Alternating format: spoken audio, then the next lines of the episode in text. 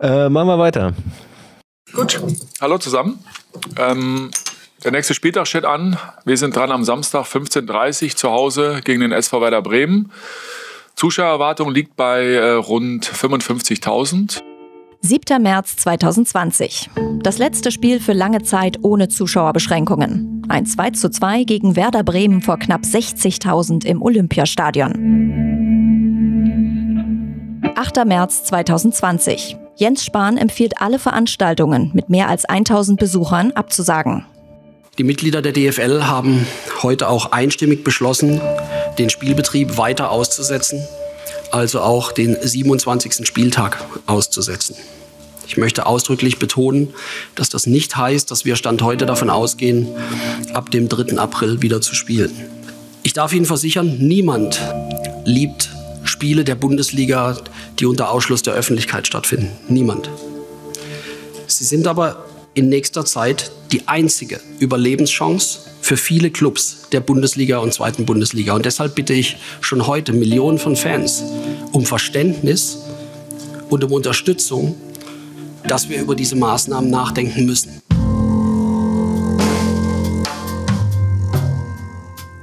Stimmungshoch. Ich weiß noch, ich bin gegen Werder nicht hingegangen, weil ich Schiss hatte, mich anzustecken. Ich hatte eine Dauerkarte, glaube und habe gesagt, nee, das ist mir zu risky. Hm. Und heute ärgere ich mich, dachte, scheiße, das wäre das letzte große Spiel gewesen. So war Dresden mein letztes großes Spiel. Ach, das war auch mit eins der besten Hertha-Spiele überhaupt. Pokal, meinst du? Ja.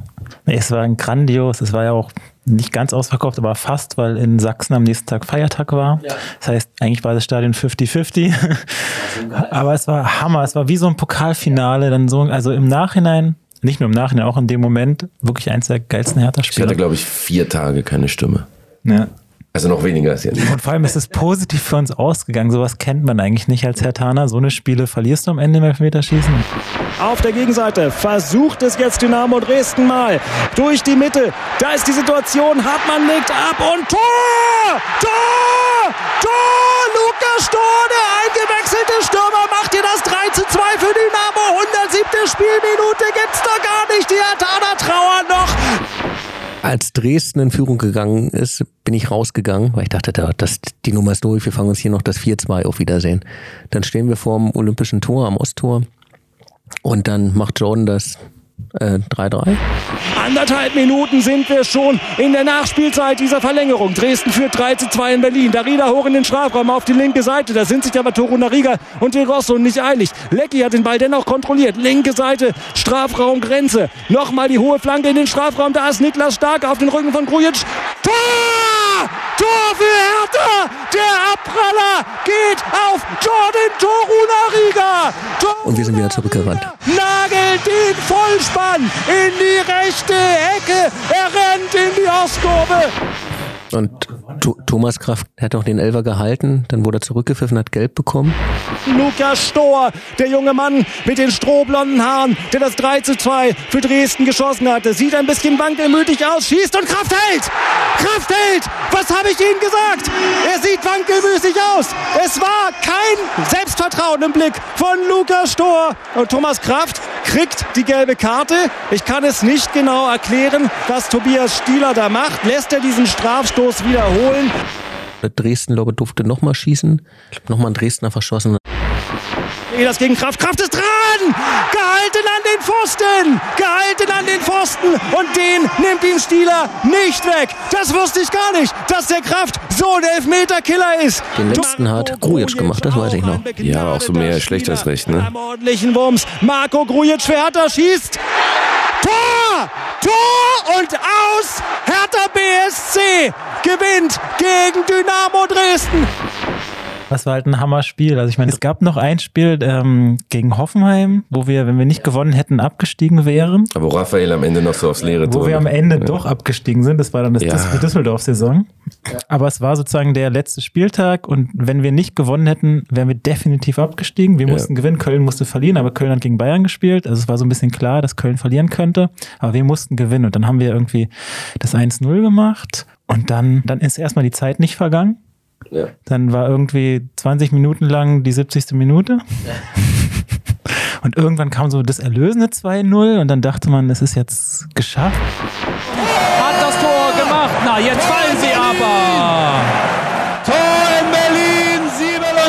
77. Minute, das 2 zu 0 für Hertha BSC. Es tut mir leid, liebe Fans des ersten FC Köln. Es sieht danach aus, als sollte hier die Entscheidung gefallen sein. In dieser 77. Minute klassische Kontersituation über die rechte Seite. Erst versuchte Raphael den Ball ins Tor zu stochern, aber er schafft es nicht, wurde gestört. Und der Nutznießer der ganzen Angelegenheit war der Mann, der auch das 1 zu 0 erzielte.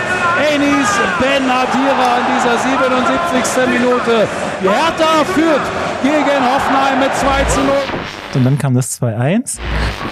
Schön Berlin. Das Anschlusstor für Hoffenheim in der 85. Minute zum 1 zu 2. Liebe Kölner Fans, hört noch mal gut zu. Das könnte jetzt noch richtig spannend werden in den letzten fünf Minuten. Kurz vor Ende und dann hatte genau Hoffenheim in der 90. plus 90. sowieso. noch die Ecke. Es sind noch 10 Sekunden offiziell in dieser Nachspielzeit zu absolvieren. Es ist unglaublich spannend.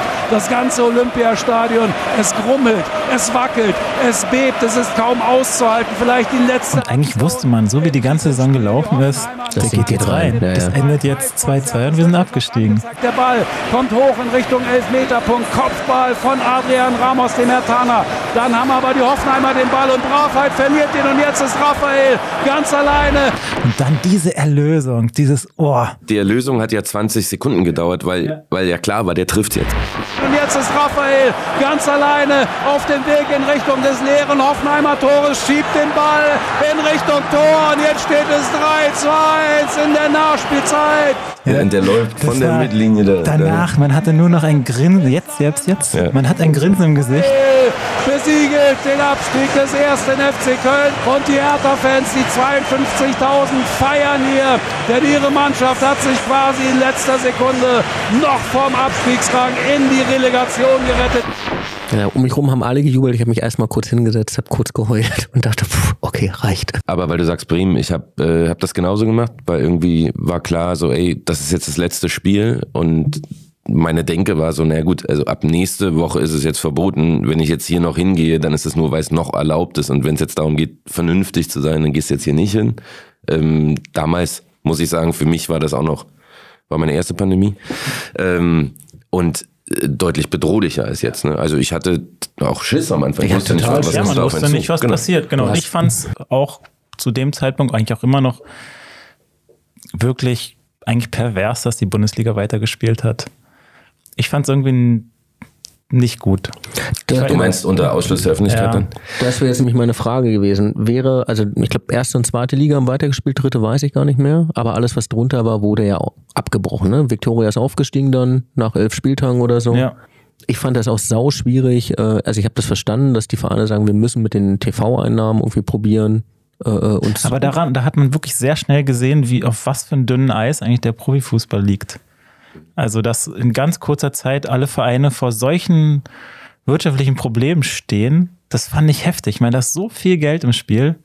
Und dann reicht ein Monat, wo mal kein Geld reinkommt und plötzlich sind alle Vereine äh, kurz vorm Ende. Das fand ich irgendwie, also hat mir auch so ein bisschen nochmal gezeigt, wie dieser Profifußball eigentlich funktioniert. Ich fand es irgendwie ganz komisch. Sky hat ja auch sofort gesagt, wir wollen eigentlich keine Kohle mehr ausgeben. Also ne, ich glaube, dann war jetzt zwei Monate Pause und dann hieß es, nee, da kommt auch nichts von uns.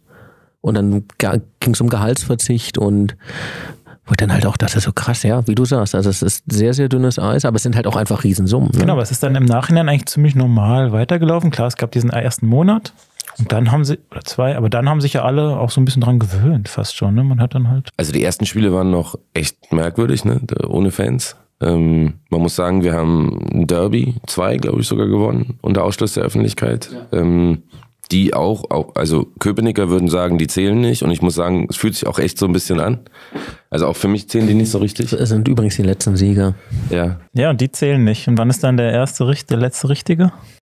Mm, Ja, der war dann in der zweiten Liga noch. in der zweiten Liga. haben wir zu ha Hause, nee, wir haben nee, zu Hause haben wir nie gewonnen. Einmal in Köpenick. Ich glaube, äh, hat nicht da äh, Per Kluge hat getroffen, erinnere ich mich noch. Ich glaube, zu Hause war Ronny. Jetzt war es 2-2. Und Ronny. Das 2-2 das erste nee, Spiel. Ronny macht den Siegtreffer. Nee, der Freistoß. Ganz sicher, wir können wetten. Ja, wie viel? Wir haben zu Hause nicht gewonnen. Wir haben einmal zu Nein, Hause das war verloren. in Köpenick. Das war, in das, Köpenick. Das ja. war zwar in Köpenick, ja, ja. wo er dem das Ding zwischen die äh, Ja, genau, da haben wir schießt. gewonnen. Genau, das ist genau. der einzige Sieg. Aber ich meine, die Heimspiele haben wir nicht gewonnen. Nee, da war 2-2, da hatte Ramos noch eine große Chance. Aber ich glaube, da hat Ronny auch den 2-2-Ausgleich Genau, und Ramos hatte noch eine große Chance und dann war, ja, Abpfiff 2-2. Aber grundsätzlich, das, das, also mir hat das geholfen, Fußball in der Zeit, um ehrlich zu sein, weil so ein bisschen zum einen, um, um diese, diese Lockdown-Wochen zu strukturieren. Ne? Also, dass du weißt, am Wochenende, ich freue mich wieder auf was. Ähm, ein bisschen klassisch so dieses äh, Brot fürs Volk, Brot und Spiele. Ne? Ja, ähm, war auch großes Thema immer, ne? Brot und Spiele war Genau. immer wieder ein Wort oder eine, ein Sprichwort, was durchkam. Ja, und ich glaube, das war aber auch wichtig, weil viele Leute hatten ja wirklich, also wenn du dir überlegst, dass es ja echt viele Menschen gibt, für die Fußball richtig zentral ist im, im Alltag. Ja, ähm, und das fällt plötzlich weg. Ähm, das ist schon ein Problem, gerade wenn du dann nur zu Hause sitzt äh, und irgendwie du kannst nicht mal rausgehen. Teilweise durfst du ja nicht mal joggen gehen oder sowas. Also das habe ich schon verstanden. Auf der anderen Seite aus der Business-Perspektive, wie du sagst, also einige Vereine wären definitiv äh, pleite gegangen. Ich finde halt krass, dass viele Profivereine, Hertha gehört auch dazu, ja sogar diese Corona-Hilfen beantragt haben. Und irgendwie, da, ich weiß nicht. Das fand ich einfach, genau, da, da wird so viel Geld ausgegeben und dann muss ein Verein dann Corona-Hilfen Das beantragen. fühlte sich halt so richtig falsch an, weil wir genau, auch es noch fühlte so sich einfach richtig falsch an. vermeintlich viel Windhauskohle. Also das war ja medial, ne? Tommy sagt ja, es war nie Kohle da. Es war, es war nie alles mit einmal da. Und das, was dann kurz da war, war auch gleich wieder weg. Ja, also wie du sagst, aktuell ist es ja so, du hast äh, der Großteil deines, deines Etats geht ja in, in die Lizenzspiele und der Großteil des Etats speist sich quasi aus TV-Geldern. So, das heißt, du bist eigentlich nur so ein Durchlauferhitzer. Ne? Und das siehst du ja immer, dann, wenn ein Verein absteigt, äh, wird die halbe Geschäftsstelle entlassen. So, also dann siehst du schon mal die Gewichtung. Ja. Und es ist ja ganz grundsätzlich eigentlich gar nicht wirklich darauf ausgelegt, dass du Rücklagen bildest, ne? wie jedes andere Unternehmen. Also und das ist ein reines genau, alles wird immer sofort eigentlich. investiert. Eigentlich, wenn Genau. du wenn du Geld machen möchtest, musst du Profisportler sein. Also musst du Profifußballer sein. Genau, und das fand ich jetzt auch äh, lustigerweise in, in diesem ganzen Triple Seven Kontext, wo es hieß, ja 95 Prozent der Gewinnausschüttung Genau, gehen in die. keinen Ja, aber selbst das, also es wird kein Gewinn ausgeschüttet in, in, in Fußballvereinen. Also wann, wann, wann, hast, wann wurde jemals Gewinn ausgeschüttet? Also es wird ja immer reinvestiert. Borussia Dortmund ist ein Aktienunternehmen und schüttet auch Gewinne aus. Ja gut, aber wir sind kein Aktienunternehmen. Jetzt kommst du, wie, was sind wir, eine? Ich weiß nicht, KG auf Aktien oder irgendwas. Aktien, ja, ja. aber Ja, genau, kein das ist ja keine echten Aktienunternehmen, Aktien. ja. Also du kaufst einfach Anteile. Nee, genau, man macht keinen Gewinn im Profifußball. Die einzigen, Nee, die profitieren, sind eigentlich die Spieler. Außer Bayern, die haben halt ein großes Festgeldkonto. ja, gut, das ist vielleicht eine Ausnahme, aber eigentlich machst du keinen Gewinn. Das Geld gibt, geht immer an die Profifußballer. Das, deswegen verstehe ich, kommen wir vielleicht auch noch zu Triple Seven gar nicht so richtig. Also die müssen ja irgendwie Anteile an Spielern haben oder, oder wie funktioniert deren Geschäftsmodell? Wie zieht man denn Kohle aus diesem Business? Sinan Code wird der neue Lionel Messi. Darauf spekulieren sie. Ich weiß nicht, vielleicht gehören denen auch Beraterfirmen, die haben, kriegen ein bisschen vom Gehalt ab. Ich weiß nicht, wie das funktioniert. die einzige Perspektive, dass 50 plus 1 fällt. Das ist das Szenario, wo du Geld verdienst. Und zwar richtig. Also in dem Moment, wo 50 plus 1 fällt, ist Hertha 2 Milliarden wert. Weil dann kommt irgendein Saudi und sagt, klar, also dann hast du nur den Standortvorteil. Ne? Welchen Verein nimmst du? Du nimmst Frankfurt, Hamburg, München, Berlin. So, da gehst du nicht nach Hoffenheim. Also wenn du erstmal die Milliarden Ja, aus dem machst, Öl machst hast, du dann, halt das Pariser Modell, aber auch das funktio funktioniert ja finanziell nicht nachhaltig. Also äh, du siehst ja, wie viel Kohle in, in Paris oder meinetwegen auch in, in Manchester. Genau, aber die machen ja auch keinen Gewinn. Genau, das die ist, wird ja auch nur Gewinn. Ja, ja, verbrannt. aber, aber das ist der Unterschied. Also wenn du, wenn du der, der Fonds von Saudi-Arabien bist, dann willst du kein Geld verdienen. Da geht's nicht um Geld verdienen, da geht's darum, Einfluss ja, zu so wie haben. Katar halt auch. Genau. Nur, das sind ja die Jungs, an die Triple Seven verkauft. Das heißt, da, einmal wird da schon Geld gemacht, in dem Moment, wo du deine Anteile, also ich meine, du kriegst einen Hauptstadtverein und das zählt nach wie vor niemals so billig wie jetzt. Ja, und das haben sie überall gemacht. Also sie werden auch Melbourne oder sonst, also das ist, eine, das ist schon, muss man sagen, ein Invest in die Zukunft und äh, aktuell sehe ich auch noch nicht, dass 50 plus 1 fällt. Ich glaube, früher oder später wird's, aber es ist, glaube ich, noch nicht so am Horizont. Und dann kannst du damit schon mal richtig, richtig Geld verdienen. Mag sein, genau, aber aktuell verstehe ich das Geschäftsmodell nicht. Also ich sehe nicht, wie man Geld aus Hertha rauszieht. Eigentlich nur, wenn du selbst Profifußballer bist oder wenn du halt Anteil oder halt ja einen Teil von deren Gehältern abgreifst. Irgendwie, indem du Berater bist oder wie auch immer. Dann, dann verdienst du am Profifußball. Aber sonst verdienst du ja gar nichts. Ja, also ich glaube, was von diesen äh, MCOs, nennt sich das ja, diese Multi-Club-Ownership-Leute, also was die natürlich versuchen, ist quasi sich einen Wettbewerbsvorteil über ihr Netzwerk ähm, zu verschaffen. Also sie haben dann äh, Synergien wie Scouting, äh, Datenanalyse und und und, auch Finanzen. Und was sie dann versuchen, ist darüber sportlichen Erfolg zu generieren. Und dann kannst du ja schon, auch jetzt, deine Anteile teurer verkaufen. Also das ginge schon. Das ist quasi die Grundrechnung. Und sie erhoffen sich quasi durch diesen Netzwerk-Approach äh, Vorteile, die du jetzt, wenn du einfach nur Hopp bist und in Hoffenheim investierst, halt nicht hast. So also ist deren Investment nicht so, dass man dauernd irgendwas Geld draus zieht, sondern wirklich die Idee, das irgendwann mal wieder zu verkaufen. Sie wollen einmal die Hütte verkaufen und damit dann. Das ist schon, das, ist, das muss man sagen, das ist tatsächlich meines Erachtens der Vorteil an, an, an einem Investor wie Triple Seven. Das ist keine Heuschrecke. Also das ist auch kein KKR und das ist auch erst recht kein Tenor. Wobei KKR hat ja auch gar keinen Hehl draus gemacht. Ne? Also deren Geschäftsmodell war völlig klar die wollen da jetzt langfristig investieren und äh, deren Modell basiert schon auch auf Erfolg. Also das, das versuchen sie über, sie haben sich ja ganz viele Leute geholt, die Ahnung haben, ähm, darüber natürlich Erfolg zu generieren. Ne? Aber ich hätte jetzt halt, kommen wir eigentlich nachher nochmal zu, aber können wir jetzt auch gerne abhaken. Ähm, so, ich glaube, bis Jahresende brauchen wir 80 bis 90 Millionen Euro.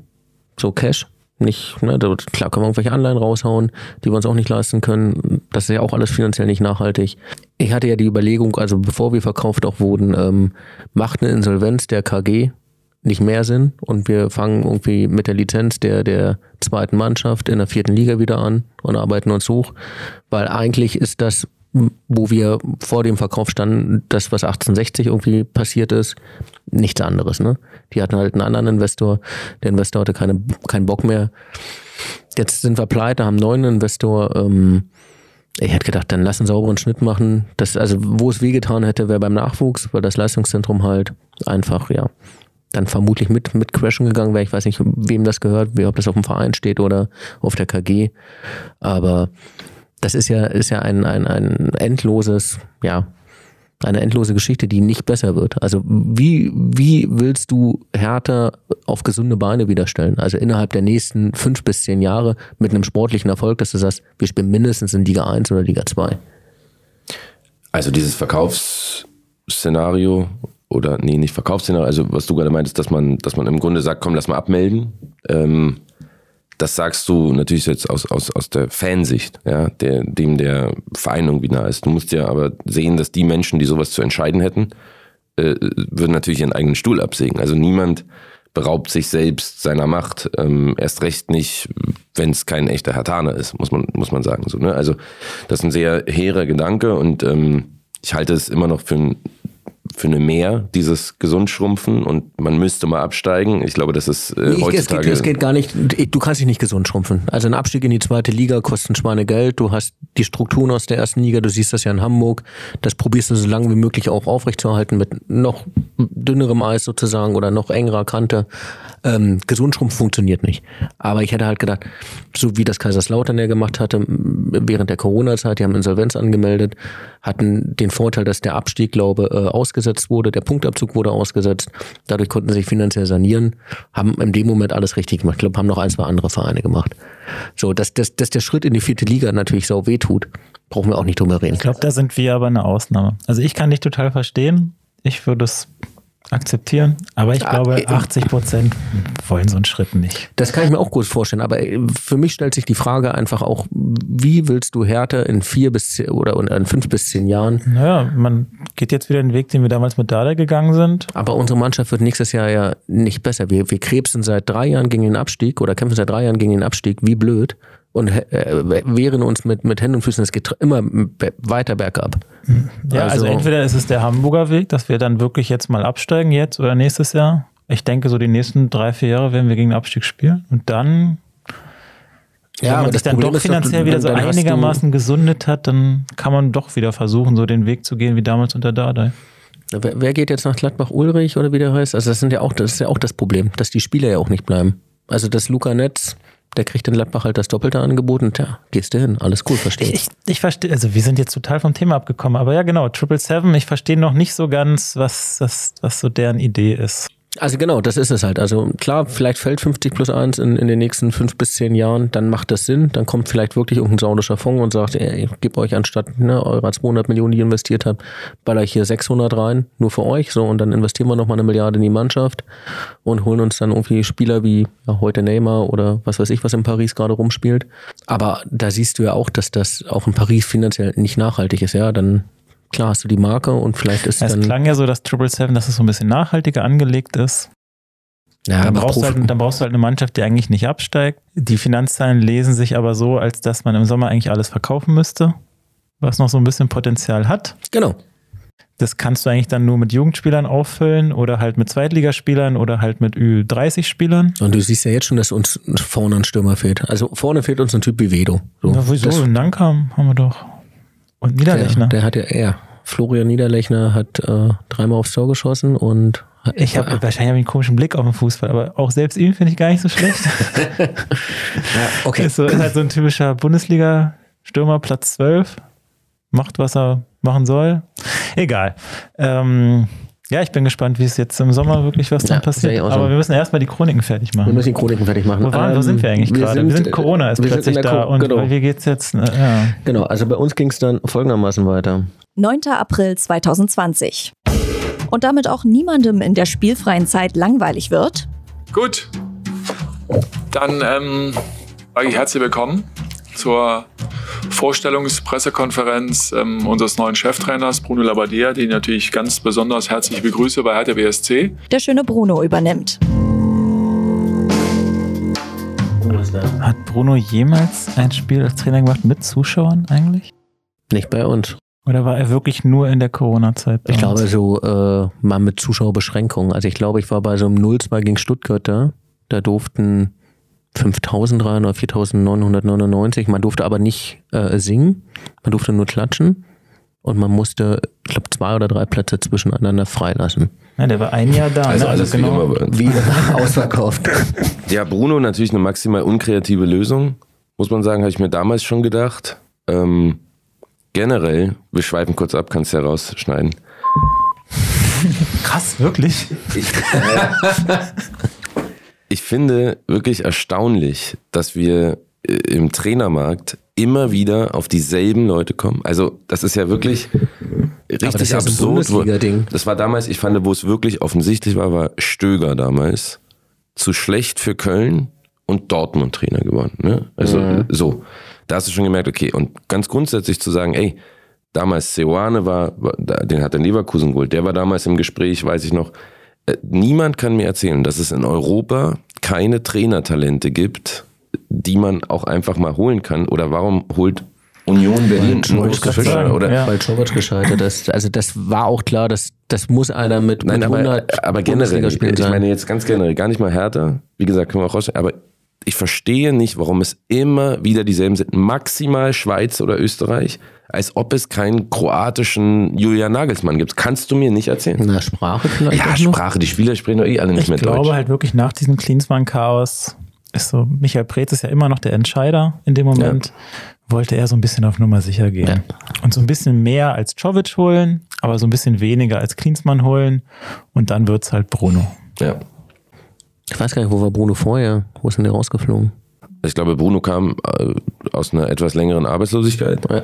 Passt auch zu Berlin. Ja. Ja, Du, wir sind Aufbau. Das, das finde ich immer auch bei Hertha immer wieder schön. Das war jetzt auch gerade wieder äh, Hoffenheim. Ne? Das Geld Tausend Spiele nicht gewonnen, dann ja, kommt Hertha. Genau, sportlich. Äh, wir machen das. Sportlich Aufbau und auch finanziell. Das Geld ist ja nicht weg. Das haben ja nur andere. Also Kedira hat zwei Millionen für seine drei Monate da bei uns bekommen. Oder so. Man hat bei Labadia, ähm, man mag es kaum glauben, am Anfang sowas wie eine Handschrift gesehen. Ja.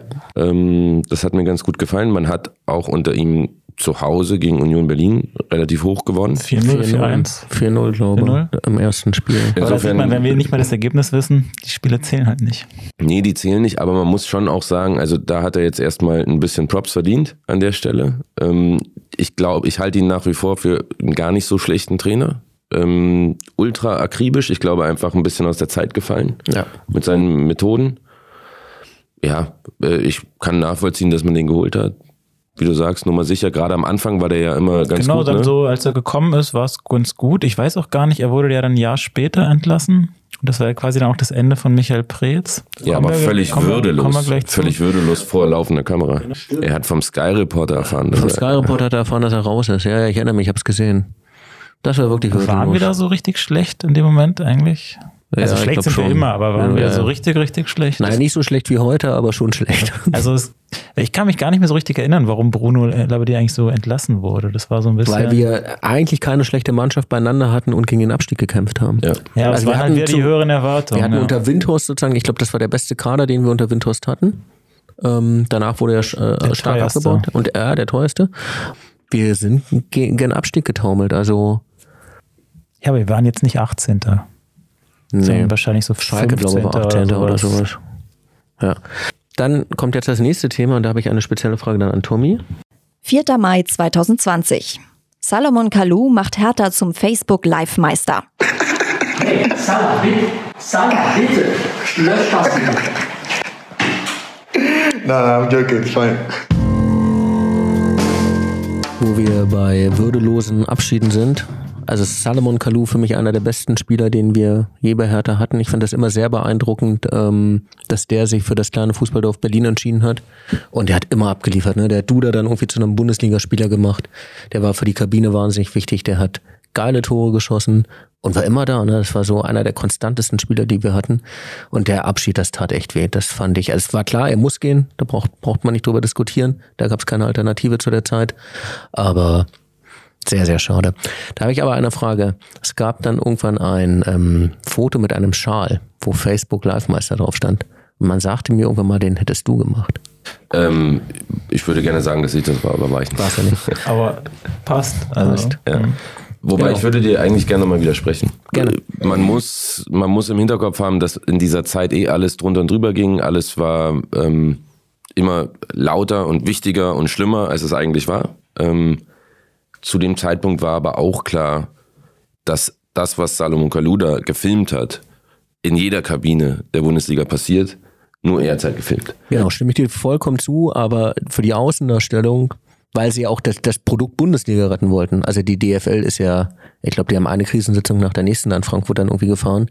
Die sind ja ausgerastet. Mir ist komplett klar, dass das in jeder Kabine so aussah. Da hat keiner eine Maske getragen, da hat keiner Abstand gehalten. Vermutlich haben sie rumgeknutscht und Genau, es wurde aber auch niemand zu der Zeit engmaschiger getestet als die, muss man auch dazu sagen. Und also auch als jemand, der die ganze Nummer auch bis heute eher ernster als nicht ernst nimmt, ähm, fand ich, da sollte jetzt ein bisschen ein Exempel statuiert werden. Und was mir leid hat, ist einfach, weil, wie du es richtig gesagt hast, dass äh, Salomon Kalou ein überragender Typ und ein überragender Fußballer war.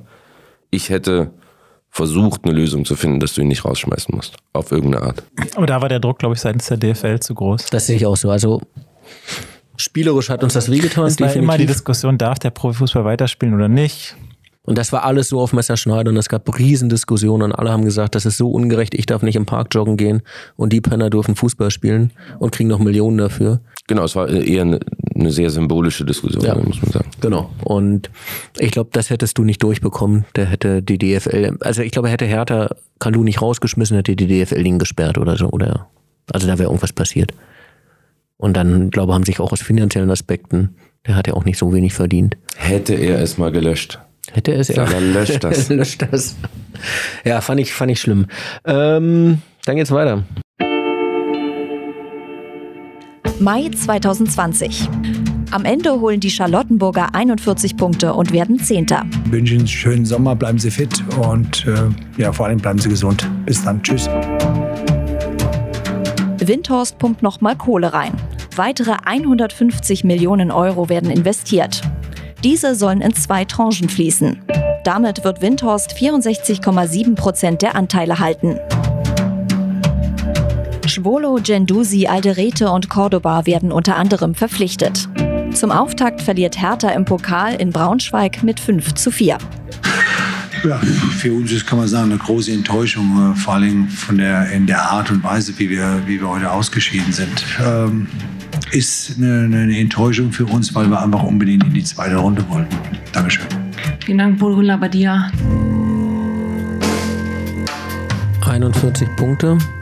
So viel haben wir schon lange nicht mehr geholt. Würden wir nehmen jetzt. Würden wir nehmen. War eine gute Saison. Vielen Dank. Und vor allem, das war jetzt erst eine Saison, ne? Wie krass, was da alles passiert ist. Ja, es war natürlich auch eine besondere Saison, aber äh, für die Kohle, die investiert wurde, sind 41 Punkte vielleicht ein bisschen zu wenig. Ähm, genau, und dann wurde jetzt gerade gesagt, er hat nochmal 150 Millionen investiert. Das war ja so, wann kommt das Geld? Kommt das? Eigentlich waren wir ja zu dem Zeitpunkt schon pleite, oder? Da, wurde, da wurden eher Löcher gestopft. Oder haben wir da nochmal so richtig investiert in Ingo den Sommer? Schiller sagte später auf der MV, dass wir gut durch den Corona-Winter gekommen sind finanziell. Aber Ingo hatte immer irgendwie. Ingo kann gut.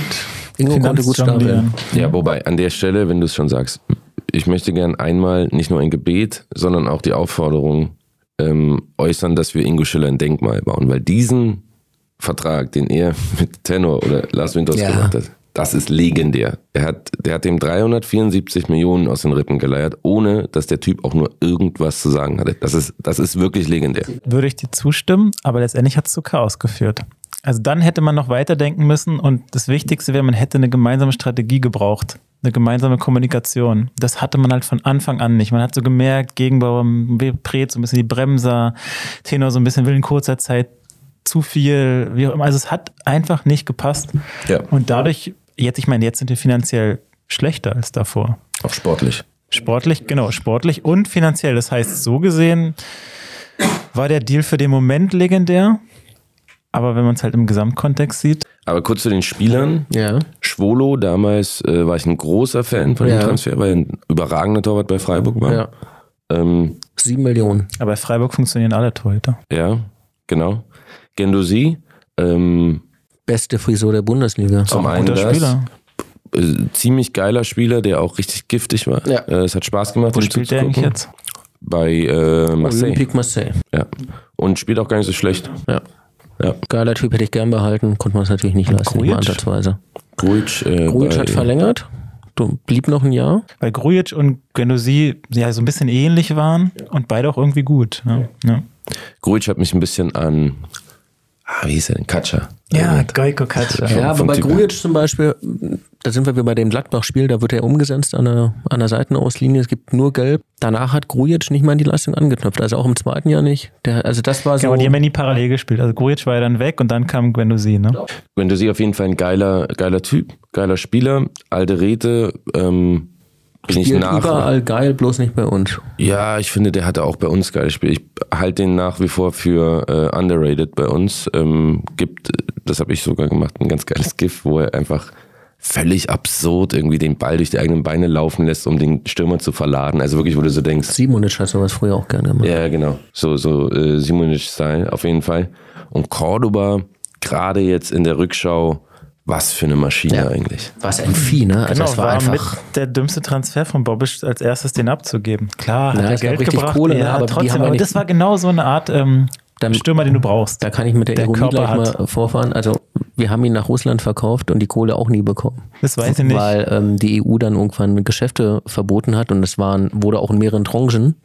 Also wir haben irgendwie eine anfangs eine Sockelzahlung von, glaube sechs oder acht Millionen bekommen und der Rest sollte dann äh, zur Rückrunde kommen. Kam der Krieg dazwischen, die EU hat gesagt, Sanktionen hier, Sanktionen da. Die Kohle haben wir nie bekommen. Weiß ich nicht. Ist so. Ja, wie gesagt, die ganzen Interner kenne ich nicht, aber so rein sportlich fand ich ihn auch schon bei Köln geil. Ist halt so eine Art Stürmer, der den Körper reinbringt, der Der hat im ersten Jahr in Köln gar nicht funktioniert. Ich glaube, dann sind sie abgestiegen. Der war ja der Modestersatz. Ja, Wurde für richtig Liga viel Geld fast 30 Tore gemacht oder so. wurde er für richtig viel Geld äh, aus Mainz geholt. Ich glaube, dann ist er mit in die zweite Liga, hat die wieder hochgeschossen und hat dann noch ein Jahr erste Liga Köln Mhm. gespielt. Ich glaube, dann kam er zu uns, ja. Genau, hat immer so seine, in der ersten Liga immer so seine 10, 12 Tore Ja, das- gemacht, das und, reicht. aber hat halt Körper reingebracht und das brauchst du. Das Ja. reicht. Hat 10, 12 Tore. Wenn wir so einen Stürmer hätten, wäre ich hier sehr zufrieden. Also ich war Cordoba-Fan, Ja. hört man so ein bisschen raus. Ich- ich und fand es schade, dass der dann als erstes sozusagen ähm, wir spielen das zweite Mal hintereinander in Braunschweig. Diesmal verlieren wir. Ich glaube auch kläglich. Braunschweig hat zwischenzeitlich, ich glaube, 3-0 geführt oder so. Das war grauenvoll. Dieser Verein geht mir so auf den Sack. Inzwischen dauernd fliegen wir raus. immer in der ersten Runde. Meine Güte. Aber ich war einmal da, da haben wir gewonnen. Da war ich da. Das war vor ein, zwei, also ein zwei Jahre vorher. Ich war einmal in Braunschweig, als sie das, also für mich das erste Mal in die erste Liga aufgestiegen sind, das muss so 10, 12 Jahre her sein oder sowas. Da haben sie, glaube ich, auch 2-0 gewonnen. Mit Kumbela. Genau, also ich hatte mir noch so eine Notiz gemacht. Ich fand, war wie gesagt unter äh, Windhorst, glaube ich, der teuerste Kader. Das sagtest du ja ganz schön. Aber halt auch nicht gut zusammengestellt. Also klar, Cordoba. Aber dann hattest du zwei arschteure Stürmer. Piontek da vorne, der verhungert, weil keine Flanken kommen. War der da auch noch? Ja, ich glaube ja. Ja.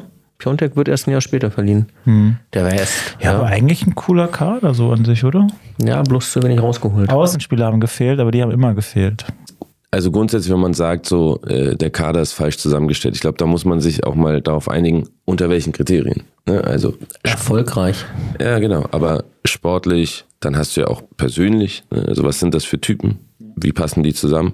Und ich finde, wenn sich ein was durchzieht bei uns, dann ist es die persönliche Nummer, die da nicht so richtig funktioniert. Also dass das nie und das ist ja das Traurige, dass uns das am anderen Ende der Stadt quasi vorgemacht wird die ganze Zeit dass du ganz viel über ein Kollektiv kompensieren kannst. Ähm, das heißt, auch so ein Kader kannst du zu einer erfolgreichen Mannschaft formen. Das ist, ja. weißt du, wir sind jetzt nicht beim Fußballmanager, wo du einfach nur nach irgendwelchen Zahlen gehst und sagst, naja, der ist falsch zusammengestellt, weil der kann die abkippende Acht nicht bedienen und ne, wie auch immer. Das sind alles Menschen. So. Und du musst Lust haben, auf Arbeit zu fahren. So genau. Und ich glaube, das ist ein bisschen das, was uns, einige nennen es den Hertha-Fluch, ne, wo, wo Leute sagen, naja, aber wir haben die Mannschaft getauscht, wir haben den Vorstand getauscht, wir haben alles getauscht und trotzdem in dem Moment, wo jemand ein Hertha-Trikot überstülpt, spielt er schlecht. Ja, Schwolo. Ne? Als hätte er so eine Erbschuld. Alexander Schwolo, beste Beispiel. So, und das ist kein Virus. Ich glaube nicht, dass das ein neues geheimes Virus ist, sondern meines Erachtens ist das genau das, was uns immer gefehlt hat. Das ist die zum einen Anonymität dieses Riesenstadions, dieses Riesengeländes, diese übergroße Geschäftsstelle, dieses, also weißt du, da, das, das muss diese, ich will ungern Jürgen Klinsmann äh, zitieren, aber es hat natürlich schon was mit einer Kultur in einem ja. Verein zu tun. Und ich, und wenn wir jetzt schauen, was haben wir eigentlich alles verändert, das Einzige, was geblieben ist, muss offensichtlich diese Kultur sein, die nicht stimmt bei uns. Und da, da, da arbeiten wir ja gerade äh, sehr dran. Ähm, ich glaube auch erfolgreich, aber ne, und da, da siehst du, egal wer kommt, er funktioniert nicht. Hm. Ähm, und das gilt für Trainer, wie auch Sportmanager, wie auch äh, Stürmer. Also das ist, man kann es fast nicht erklären. So von, also ich verzweifle Einmal hat es unter Favre funktioniert. Ja, da haben wir wirklich mit den letzten Pfeifen um die Meisterschaft genau, gespielt. Genau, einfach die, eigentlich die gleiche Taktik. Du musst defensiv gut stehen, hast vorne zwei coole Stürmer, so wie Union es ja auch macht. Das stimmt. Das ja. reicht halt für die Bundesliga. Für Und Platz da haben wir ja jedes Spiel so 1-0, genau, 2-1. Das war, was, was, was Union jetzt macht, war Hertha unter Favre. 1 zu 1 fast. Und jetzt sind wir auch schon wieder bei Lars Windhorst. 5. November 2020. Hertha teilt mit, dass Verein und Windhorst sich hinsichtlich der ursprünglich für Oktober vereinbarten Zahlung in Höhe von 100 Millionen Euro auf einen neuen Zahlungsplan verständigt haben. Das Geld soll nun innerhalb des laufenden Geschäftsjahres kommen. Dieses geht noch bis zum 30. Juni 2021. Ja, da sind wir bei dem seriösen Lars. Ähm, hatte ich immer das Gefühl, dass so ja, es wurde immer gekauft, gekauft, gekauft und wie du sagtest, Geld kam nie wirklich an. Na, wir sind ja immer noch mitten in Corona, ne? Das darf ja. man nicht vergessen. Und trotzdem, also ich mich manchmal so ein bisschen frage, ist das Kind eigentlich schon im Brunnen gefallen mit diesen, mit dem Klinsmann aus? Oder hätte es in diesem Sommer noch irgendwie eine Chance gegeben, wenn man jetzt mit Bruno Labbadia erfolgreich geworden wäre, dass dieser Verein wieder einigermaßen finanziell auf gesunden Füßen steht? Also war schon alles eigentlich gecrashed? Ich glaube, es war auf jeden Fall absehbar, dass Corona auch in der Saison nicht zu Ende gehen wird. Also, äh, dass zumindest das erste Halbjahr mehr oder weniger unter Ausschluss der Öffentlichkeit mal mehr, mal weniger. Das war auch von Bundesland zu Bundesland immer wieder unterschiedlich. Aber dass die Saison vor sich hin plätschern wird und du nur mit den Fernseheinnahmen planen kannst. Genau, aber die Saison ist ja an sich, ja, wir haben mal wieder einen Trainer entlassen, Labadier irgendwann, aber so an sich war die Saison ja noch relativ unspektakulär. Ja, finde ich hinten raus gar nicht. Also wir sind nicht gut gestartet und dümpeln so vor uns hin, mal ein Sieg, mal ein Unentschieden, aber mehr Niederlagen als alles andere. Und wir können gerne gleich weitermachen, weil dann sind wir nämlich bei der. Ja, aber eine Sekunde, ganz bitte, kurz noch. Bitte. Also ich kann mir nicht vorstellen, dass, dass es eine Kausalität zwischen äh, Klinsmann und dem finanziellen Crash gibt, weil wenn du ganz grundsätzlich, wenn du auf irgendetwas 374 Millionen in Summe, egal wann, drauflegst und danach weniger da ist, dann muss vorher irgendwo ein Loch gewesen sein oder du hast das für ganz viele Dinge ausgegeben, die quasi nicht nachhaltig waren. Und es ist ja nicht so, dass wir, wie es gerne behauptet wird, 374 Millionen für Spiele ausgegeben haben, die alle nicht funktionieren. Wir haben einige von denen auch wieder für Geld verkauft. Ja, wir haben auch ein paar Verluste gemacht, aber nicht 374 Millionen. Genau, wo ist das Geld hin? Genau, so. Das heißt, in Wahrheit muss das ja schon viel eher passiert sein, schon vor Windhorst. Diese Löcher. Also ich glaube, das erste große Loch ist vor KK, KKR. Genau. Ohne KKR wären wir pleite gewesen. Die haben, ich glaube, 90 Millionen damals reingepumpt zu einem ordentlichen Jetzt gehen wir bis zur Ufer zurück, meinst du? Ja. Damit haben wir ja dann eigentlich so Spieler wie Kalu und so finanziert. Und auch, glaube Duda wurde mit dem KKR-Geld finanziert und waren sportlich relativ erfolgreich. Also für das, was wir ausgegeben haben, haben wir relativ viele Punkte geholt. Ne? Da war so Schellbrett dabei und Jahrstein haben wir irgendwo rausgekramt. Mitchell Weiser stand auf einmal bei uns auf der Matte. Das waren ja alles gute Spieler und wir haben relativ solide Punkte geholt, immer so zwischen 45 und 50 sowas in dem Dreh. Klar wollte KKR die Kohle zurück. Dafür wurde ja irgendeine Anleihe dann aufgenommen um dann Windhorst den Weg frei zu machen. Und so wie ich das auch verstanden hatte damals, war klar, diese ganzen Anleihen sind mit der Windhorst-Kohle abgedeckt. Da wird viel in die Schuldentilgung, also auch was Barschulden und so angeht, wird gemacht. Kommt der heute eher raus, ist nicht, ne? Diese Anleihe, die jetzt fällig wird im November, ist eigentlich nicht, ist komplett unterfinanziert. Dieser, äh, dieser Nordic Bond. Genau, so, da ist keine Kohle für da. So, und da frage ich mich dann auch, ne? Klar, okay, ein Spieler ist was geflossen, aber wo sind, wo, wo sind denn die anderen 180 Millionen? Also wo, wo ist das hin? Wo hat Ingo Schiller das schwarze Loch gegraben und die Kohle reingeschmissen? Das muss ja irgendwo sein. Ja, also es wurden teilweise, glaube ich, auch Marketingrechte zurückgekauft, ähm, Catering, solche Geschichten. Also das, das ist für mich die große Frage, warum das auch noch nicht ordentlich aufgearbeitet wird, also auch vereinstechnisch so, oder zumindest auch an, laut angedacht wird, das mal zu machen. Ja, also das wird, wird schon passieren. Man sagt, Corona war irgendwie 100 Millionen, aber das sind quasi dann Zuschauereinnahmen, die fehlen? Ja, genau. Also du hast. Aber das sind ja ähm, keine 100 Millionen. Ne, du darfst nicht vergessen, dass du ja auch extrem viel Miete zahlst fürs Olympiastadion. Also das sind, glaube ich, irgendwie oh Gott, jetzt müssen wir einen Faktencheck danach machen, aber ich glaube irgendwas von, um die zwischen 150 und 200.000 pro ja, Spieltag. 250 mag, mag ja alles sein, aber also selbst wenn man alle Zuschauereinnahmen abzieht, dann sind das wie viel? Das sind doch keine 100 Millionen. Nee, also du machst schon richtig substanziell Minus. Also es ist tatsächlich sogar ähm, die Zeit, als 5000 rein durften, es wäre billiger gewesen, äh, zuzulassen. zuzulassen. als 5000 reinzulassen, weil plötzlich musst du Infrastruktur anschließen, mhm. du hast Mitarbeiter da und und und und. Das heißt, da ist schon richtig viel Kohle verloren gegangen in der Zeit. Ähm, aber genau, so wenn man es überschlägt, so richtig äh, geht es noch nicht auf. Nicht, ja. Mhm. Genau, das sehe ich nämlich auch so. Fand ich ja damals bei den 5000 Zuschauern noch geil, äh, dass sie die Hütte nicht voll bekommen haben. Also ich habe ganz oft eine Mail noch am Freitag bekommen, wenn wir Samstag gespielt haben. Naja, hier wäre jetzt doch noch ein Platz frei. Magst du nicht vorbeikommen? Kostet auch die Hälfte oder so. Bring einen Freund mit. Was, was gab's auch mal? Das ist doch krass, ne? Also nicht mal die 5000 kriegen wir rein. Ja gut, da hatte, war einfach nicht die Zeit, um ins Stadion zu gehen. Ja, das glaube ich, das würde ich jetzt nicht auf Hertha projizieren. Ich glaube, das war eher, man hatte nicht so Bock da auch. Was willst du damit 4.999 anderen sitzen. Ich war zu der Zeit in der Brandenburg-Liga unterwegs und ja. hab's genossen. ja, sehr gut. Wie immer, Windhorst bringt Unruhe rein und äh, Kohle kommt nicht. Das finde ich war ja immer sein, sein Spiel irgendwie, das er mit dem Verein auch getrieben hat. Ja, immer übrigens. Nicht nur mit unserem Verein. Also überall, wo er investiert war, war im Grunde, mein, meine Theorie ist, dass er sich das immer erst noch woanders holen muss, ne? bevor er es irgendwo anders hin, genau. Das gab es jetzt irgendwie, ich glaube, Hannover in diesem Einkaufszentrum, äh, genau dasselbe. Um so eine Werft, oder? Ja, ja, ja, das auch. Also äh, das, das war schon so, dass quasi auch ein bisschen ein Running Gag durch die Geschäftsstelle, so ja, morgen kommt bestimmt das Geld. es gibt diese Geschichte, von der ich nicht hundertprozentig weiß, ob sie stimmt, gehe aber davon aus, dass äh, McKenny äh, bei ja, uns äh, abgesagt werden musste.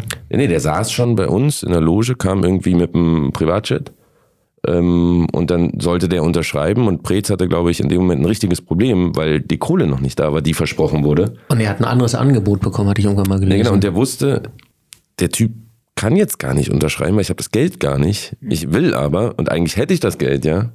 Und das muss wohl, und jetzt, wie gesagt, äh, nagel mich nicht drauf fest, aber so erzählt man sich, muss wirklich in dem Ausmaß gewesen sein, dass der quasi äh, auf dem Handy äh, gecheckt hat, ist, ist die Kohle da. So minütlich. Und äh, McKenny dann wohl irgendwann gesagt hat, so Leute, was ist jetzt hier los?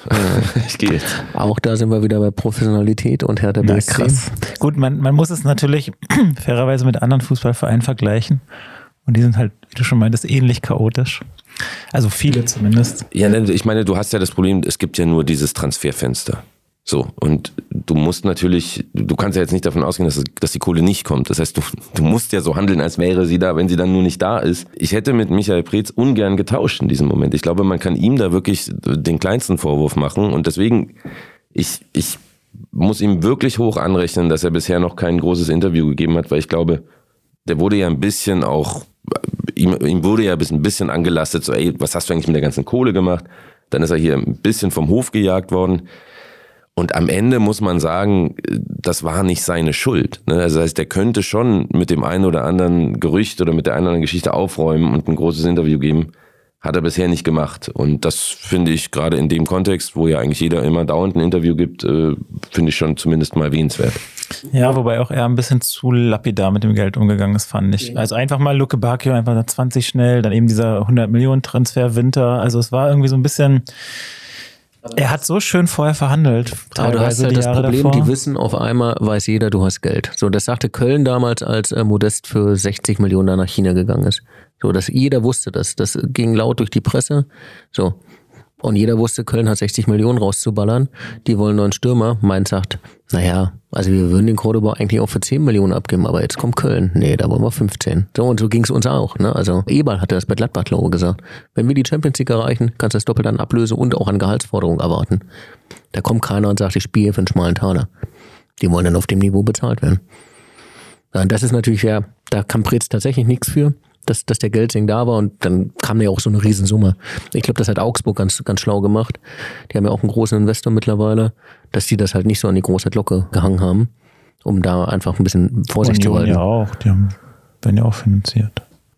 Von wem? Nee, Name fällt mir gerade nicht ein, aber gab es auch letztens so einen Artikel? Ja, Kö die müssen noch an Kömel abdrücken, aber der äh, Kömel äh, zahlt denen nichts mehr. Die müssen immer noch an Kömel abdrücken, das wollen sie auch ja, ungern publik haben. Da hatte ich auch vor kurzem mal eine große Diskussion.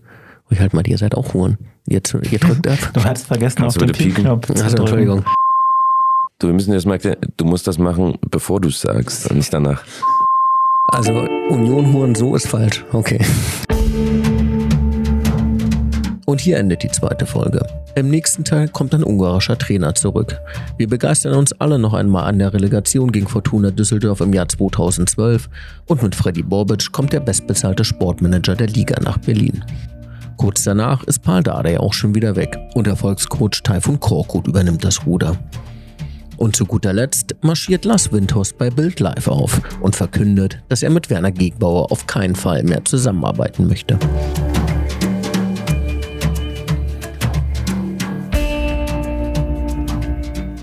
Das war die erste Folge von Ha Ho Hä. Jeder Verein hat mal ein schlechtes Jahrhundert. Die Big City Club Chroniken, Teil 2. Im Studio waren Daniel Rimkros, Tommy Mühr und Stefan Nevi. Eine Produktion von AFP Marketing und Communication Services GmbH. Mit freundlicher Unterstützung von Andreas Krieger und Yassin Le Forestier. Ein großer Dank geht an Philipp und RBB24. Sprecherin Janina Brade. Buch und Regie Stefan Nevi. Besonderer Dank an Genie, Juna und Yara.